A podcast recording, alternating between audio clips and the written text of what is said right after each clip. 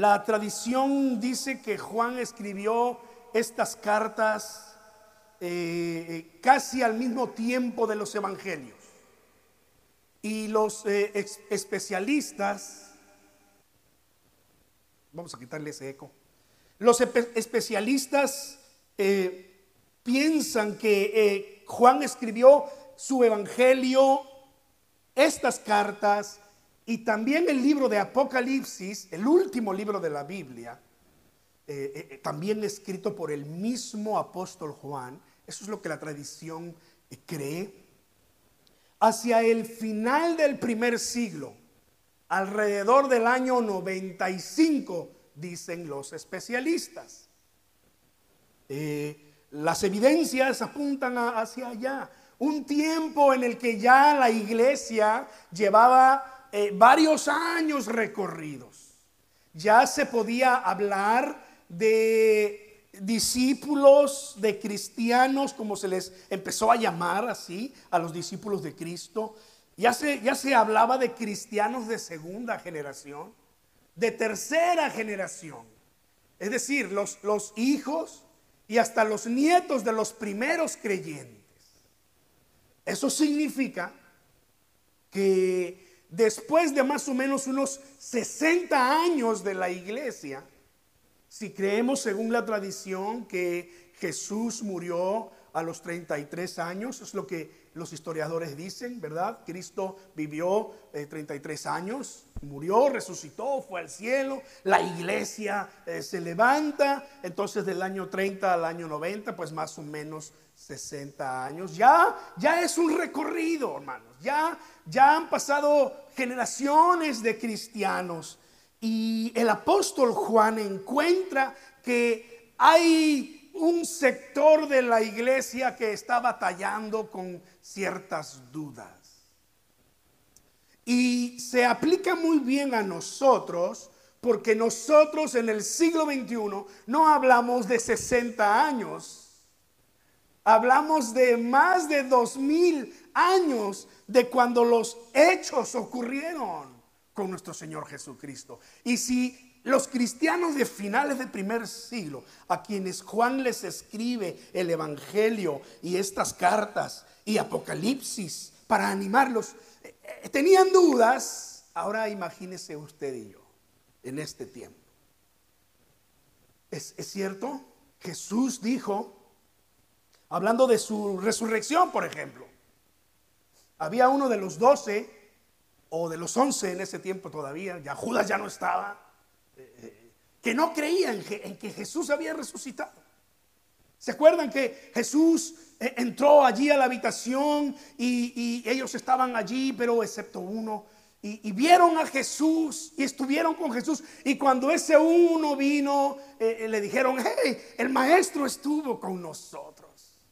Te lo perdiste. Y él dijo, si no lo viera con mis propios ojos, si no metiera mi dedo en las llagas de su mano, si no viera las cicatrices, si no, no creeré. Y entonces eh, pasó a la historia como Tomás el incrédulo. Se hizo famoso el dicho de Tomás, hasta no ver, no creer. Y así estamos muchas veces en este tiempo. Ahora, esto es lo interesante.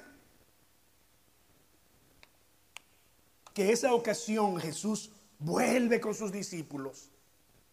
Y esta vez ya estaba Tomás allí. Y Jesús le mostró las manos. Y le mostró el costado donde había sido clavada aquella lanza. Y le mostró los pies y le dijo, Tomás, porque me viste, creíste. Y dijo Jesús, bienaventurados los que no vieron y creyeron. Wow. Y ahí es donde estamos todos aquellos que creemos en la vida de Jesús, en la muerte de Cristo Jesús, en su resurrección sin haberlo visto. Creemos por el testimonio de sus discípulos. Creemos por las pruebas que tenemos por nuestro caminar con Él. Creemos porque una y otra vez nos ha mostrado que Él es Dios verdadero. que Él tiene poder, que Él es capaz de resolver situaciones que ni la ciencia, con todo su avance, puede resolver. Así es. Y lo hemos visto. Y yo puedo decir, creo, porque lo he visto. Y, les voy a confesar que en ocasiones me, asaltan ciertas dudas. Y digo yo en mi interior, ¿será, será que en verdad fue así? ¿Será que pasó así? Y no tengo hermanos más que con toda honestidad decirle a Dios, Dios, mira, estoy, estoy en ese momento así como que, como que me falta fe. Y vengo a las escrituras y leo pasajes como los que voy a encontrar en Primera de Juan una y otra vez, una y otra vez, para volver a afirmar mi fe. Como los cristianos del primer siglo, usted y yo tenemos que afirmar nuestra fe.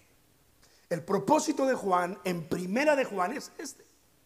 Es decirle a la iglesia, hermanos, estamos bien creyendo y confiando en el Señor. No pierdan su fe porque el Señor Jesucristo prometió venir por nosotros. Y Él quiere encontrarnos con fe en nuestros corazones. Así que nosotros vamos a encontrar aquí en Primera de Juan una y otra vez expresiones tales como y sabemos que o frases como y en esto conocemos como diciéndonos Juan, eh, eh, hermanos, estamos convencidos de esto que les estamos diciendo. Y sabemos que, y, lo dice con esa certeza para decirle a, sus eh, hermanos en ese tiempo y decirnos a nosotros ahora como palabra de Dios que necesitamos estar seguros de esto, porque Él lo vio, porque Él lo tocó porque Él estuvo con nuestro Señor Jesucristo y fue testigo de todas estas cosas. Mira cómo dice los primeros versículos del capítulo 1 de Juan. Lo que era desde el principio, lo que hemos oído, lo que hemos visto con nuestros ojos, lo que contemplamos. Y dice, y palparon nuestras manos tocante al verbo de vida o la palabra de vida, dice otra versión. La vida fue manifestada y la hemos visto. Y les testificamos y anunciamos la vida eterna que estaba con el Padre y que nos fue manifestada. Luego insiste, lo que hemos visto y oído, lo anunciamos también a ustedes para que ustedes también tengan comunión con nosotros. Y nuestra comunión es con el Padre y con su Hijo Jesucristo. Mira Juan, la Biblia nos dice que esa noche que Jesús fue entregado y que tomó la cena del Señor, estaba Jesús y sus discípulos alrededor de la mesa. La Biblia nos dice, el Evangelio de Juan nos dice que quien, uno de los que estaba al lado de Jesús en ese momento era Juan. Este Juan que estamos leyendo su carta, que escribió el Evangelio que estuvimos estudiando los domingos pasados. Y dice el Evangelio que este Juan estaba recostado en, el, en el pecho de Jesús casi que Jesús ni, se podía mover porque Juan estaba allí cerca de él. Es lo que dicen los evangelios. Es el testimonio de Juan. De hecho, el evangelio de Juan y las epístolas de Juan van a hablarnos mucho del amor, que Juan se le conoce como el discípulo del amor. El discípulo amado. Es, es eh, aquel que estaba allí al lado de Jesús en esta noche de la cena. Y cuando Jesús dijo, uno de ustedes me va a entregar, la historia de la Biblia nos dice que los discípulos empezaron a pasarle la voz a Juan, porque Juan estaba allí cerca. Oye, oye, Juan, pregúntale quién, pregúntale quién. Y, y la pregunta de Juan fue, ¿seré yo maestro? ¿Seré yo? Decían otros, ¿seré yo maestro? Y entonces Jesús dijo, el que moje el pan conmigo en el plato, ese va a ser. Y Jesús agarró un trozo de pan y lo mojó en el plato.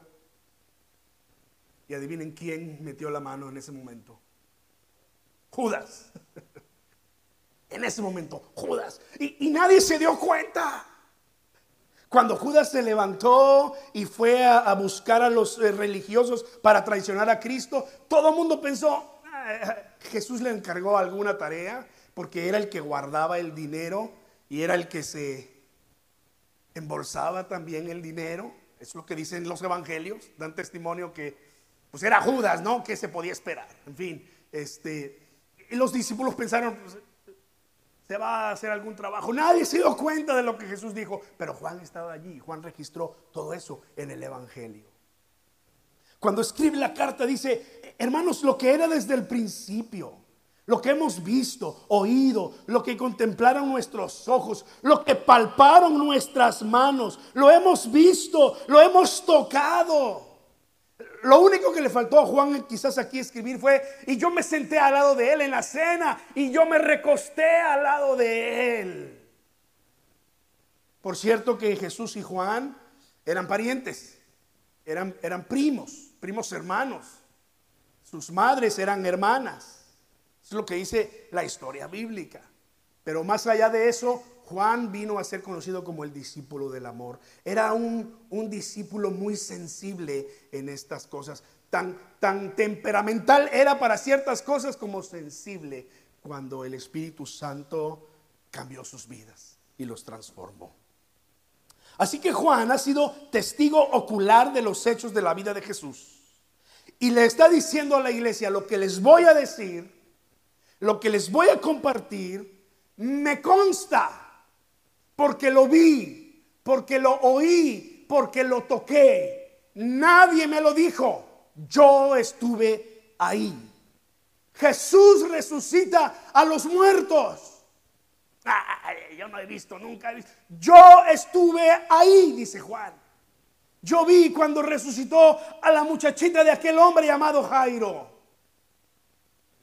Dice la historia bíblica en los evangelios que Jesús se llevó solo a tres de sus discípulos para ver este milagro. Pedro, Jacobo y Juan. Yo estuve ahí. Yo lo vi.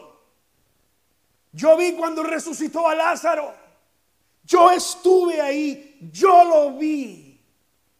Y una ocasión estábamos pescando y no encontrábamos nada. Esas veces que los peces simplemente desaparecen. Así que estuvimos toda la noche y al otro día Jesús llega temprano y nos dice, echen la red. Ah, Señor, hemos estado toda la noche, no hemos pescado nada, echen la red. Tú eres un rabino, nosotros somos pescadores, allá que Pedro, Juan, Jacobo, ellos eran pescadores de profesión, por generaciones en su familia.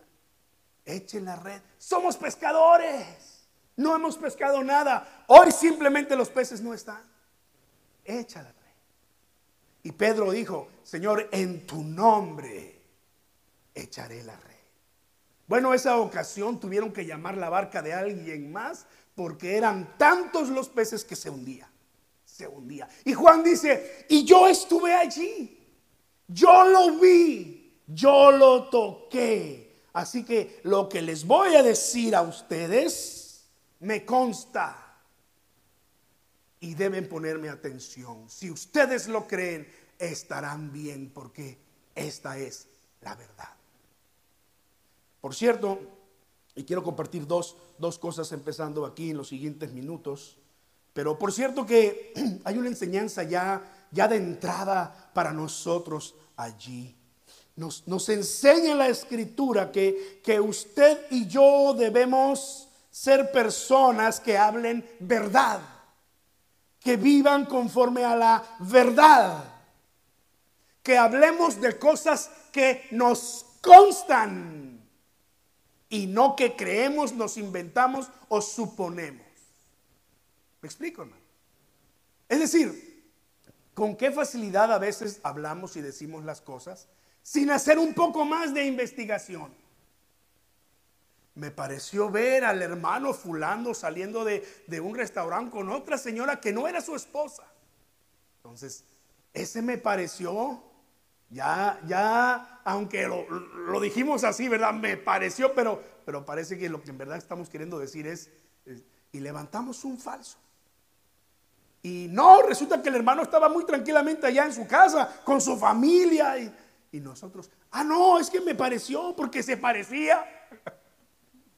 Sí, es cierto, eh, la vista nos engaña, los sentidos nos engañan muchas veces, pero usted y yo debemos aprender, como Juan, a decir, me consta, y a hablar verdad, y no meternos en problemas. Amén.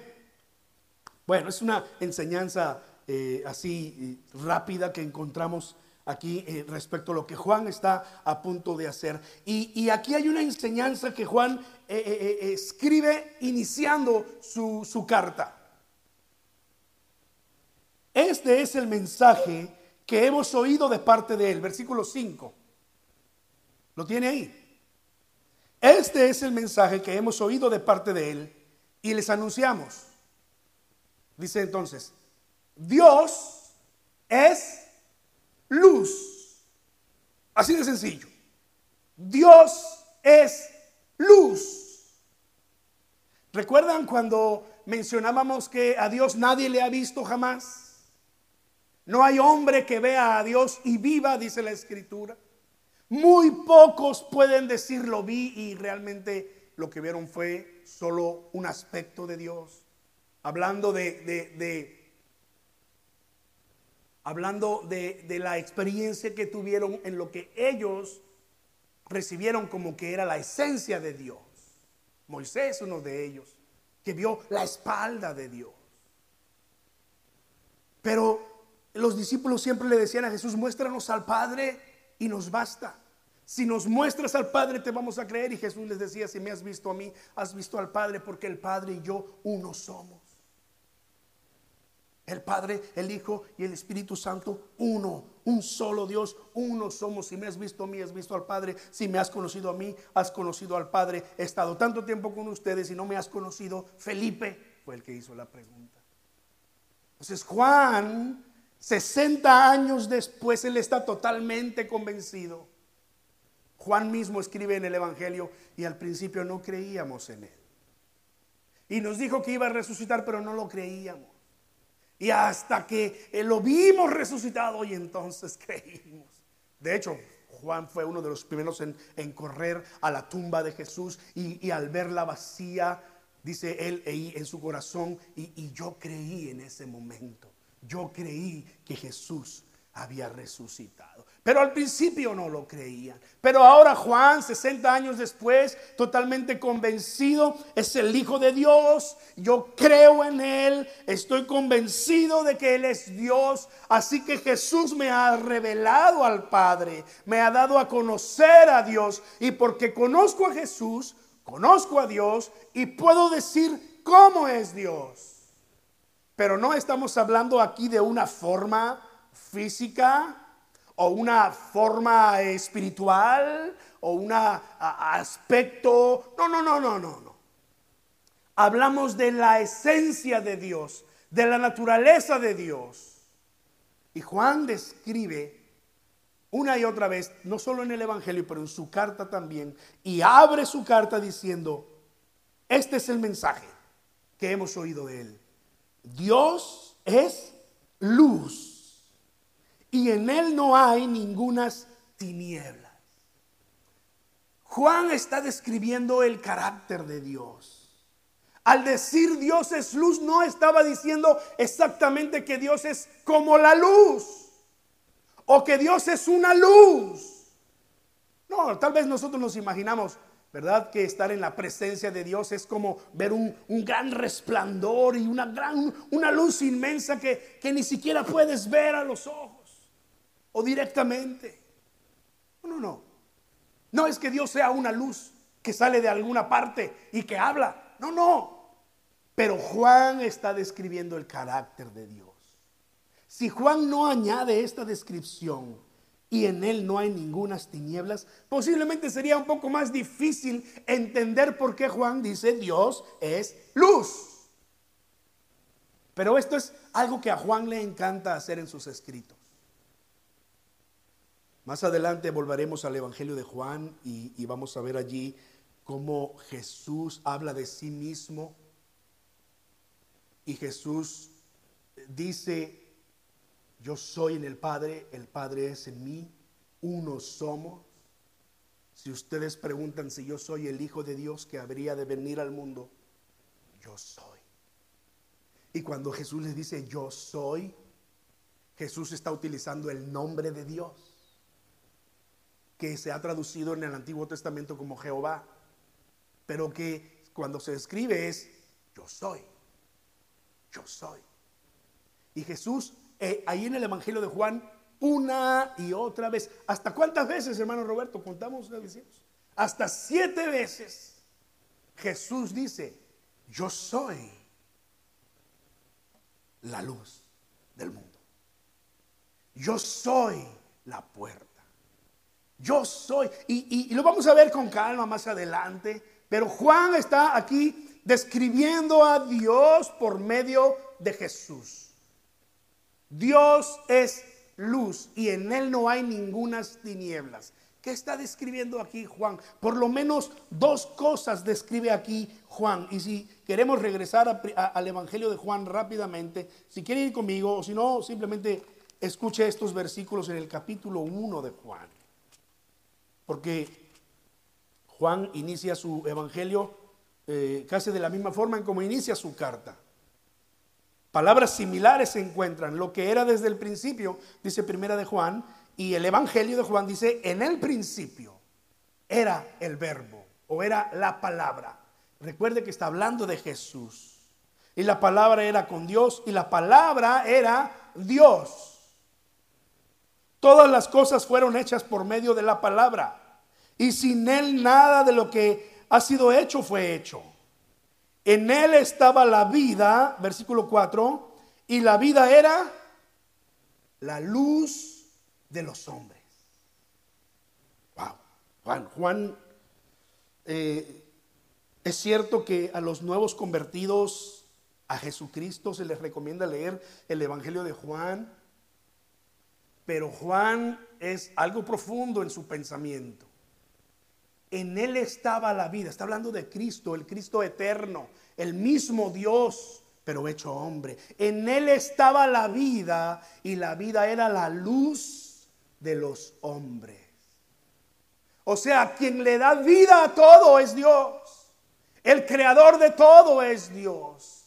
Jesús, la palabra, por medio de, la palabra es que Dios creó, porque leemos en Génesis 1, en el principio creó Dios los cielos y la tierra, y la tierra estaba desordenada y vacía, y el Espíritu de Dios se movía sobre la faz de las aguas. Y luego dice, y dijo Dios, sea la luz, y fue la luz.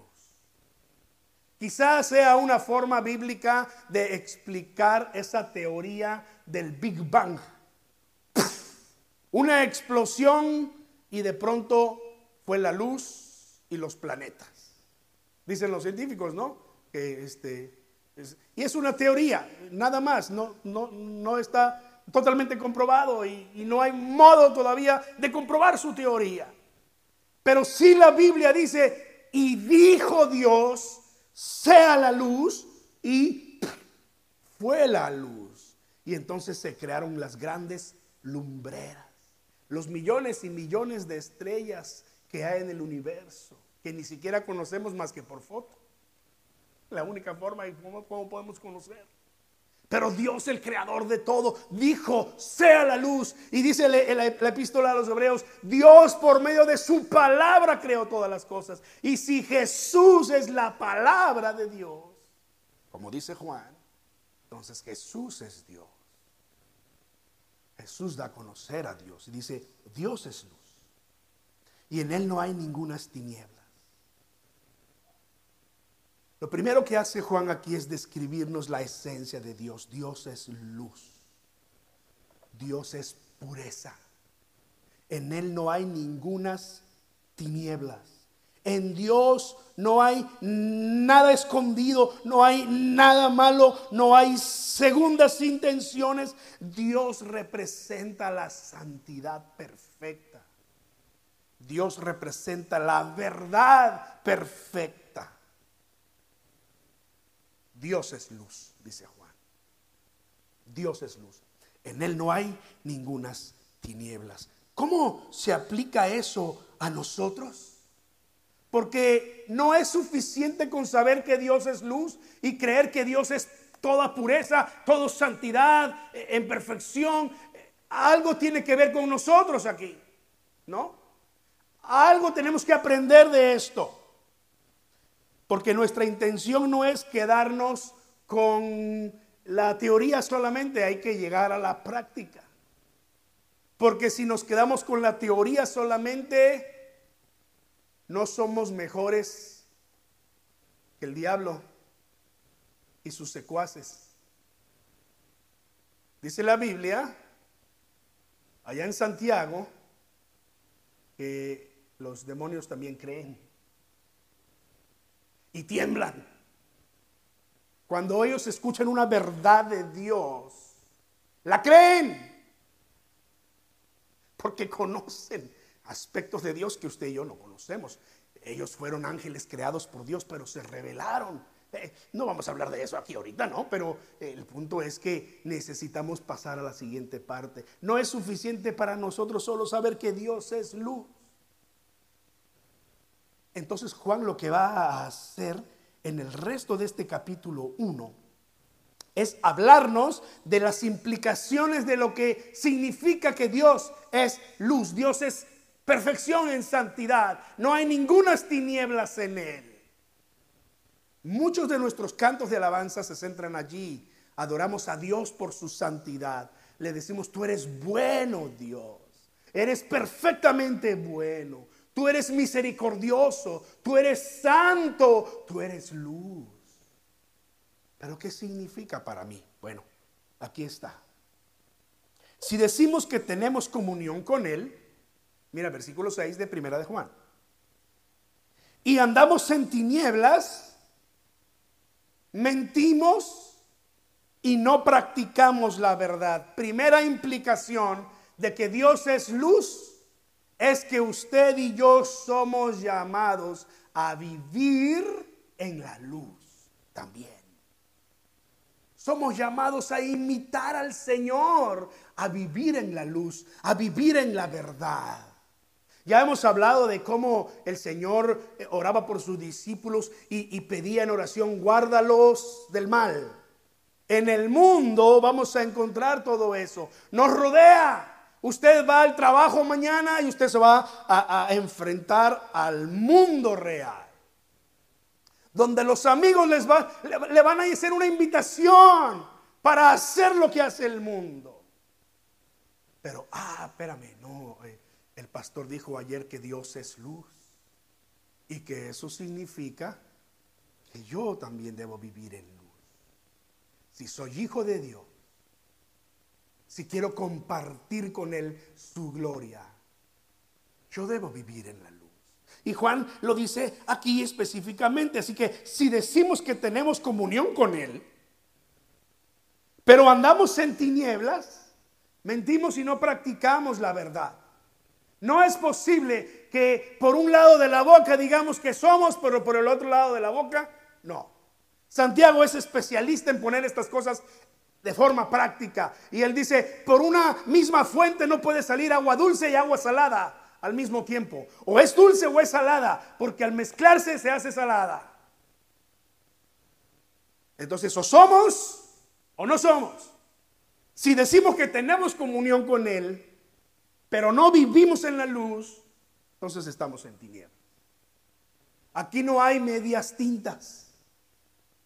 Aquí no hay como en la antigüedad que se alumbraban con velas y medio se veía.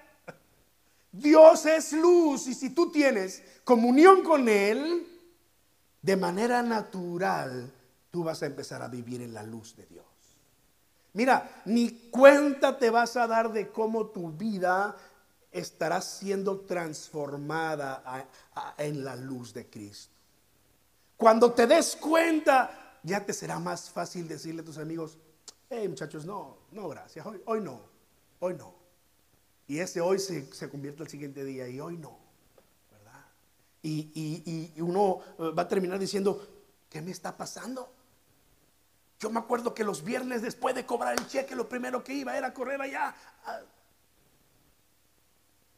Y ahora ya no. Estás empezando a caminar en la luz. La luz está transformando tu vida. Dios está cambiando tu vida. Tu comunión con Dios está cambiando tu vida. Pero recuerda, 60 años después, la gente empezaba a perder un poquito la esencia. Dos mil años después no estamos lejos. Aquellos de nosotros que tenemos ya muchos años caminando en la luz de Cristo, estamos más en riesgo que aquellos que empiezan a caminar en la luz de Cristo. Porque eh, ustedes saben que los médicos aquí a los niños no les dan antibióticos. Han descubierto que entre más antibióticos le den, entonces los viruses y todas esas cosas se hacen más reacios a combatir las infecciones. En nuestro país no, lo primero que hacen los médicos es ¡rum! te zorrajan una dosis completa de amoxicilina y todas esas cosas, ¿no? Y aquí dicen, no, cuánta verdad, cuánta verdad. Porque llega el momento en el que ya eh, los antibióticos no funcionan para ciertas enfermedades porque la enfermedad se hizo reacia y ya no le afecta. Llega el momento en el que los que estamos caminando en la luz, si no cuidamos nuestro corazón, nos volvemos inmunes a la palabra de Dios. Y por aquí entra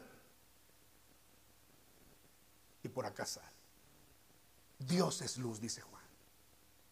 Tanto para los que empiezan a caminar en la luz como para los que llevamos ya más tiempo caminando en la luz. Dios es luz en Él no hay ninguna tinieblas. Y si tú tienes comunión con Él, tú vas a caminar en la luz. Pero si estás en las tinieblas, entonces estás mintiendo y no practicas la verdad. Cierra tus ojos, ora conmigo, delante de nuestro Dios. Padre Celestial, ¿cuánta verdad tiene tu palabra, Señor, al confrontarnos? Y al decirnos que como nos llamas a la luz, vivamos y practiquemos la verdad y vivamos en la luz. El mundo, el mundo nos está queriendo encadenar, llevar de vuelta, pero Señor te pedimos, oramos para que en tu poder nuestra vida sea renovada, sea transformada, Señor. Oh Señor, Juan nos dice, estoy convencido, me consta que Él es luz, que Él es la verdad. Vivamos en Él. Te pido por tu iglesia que también estemos convencidos, Señor. Los que estamos hoy aquí, los que están en su casa, los que nos escuchan, que vivamos en la luz de Cristo. Padre, y que con tu gracia podamos comprobar la grandeza de tu nombre y la grandeza de tu poder. Pongo en tus manos a tus hijos e hijas, Padre. En este día llévanos con bien a nuestra casa. Señor, que el resto de la semana sea una semana de bendición. En medio de las eh, eh, dificultades, en medio de los desafíos, que podamos ver la luz de Dios en nuestro diario caminar, Señor. Los pongo en tus manos. Nos pongo en tus manos. Oramos en el bendito nombre de Jesús, quien dijo, yo soy la luz. Amén. Amén.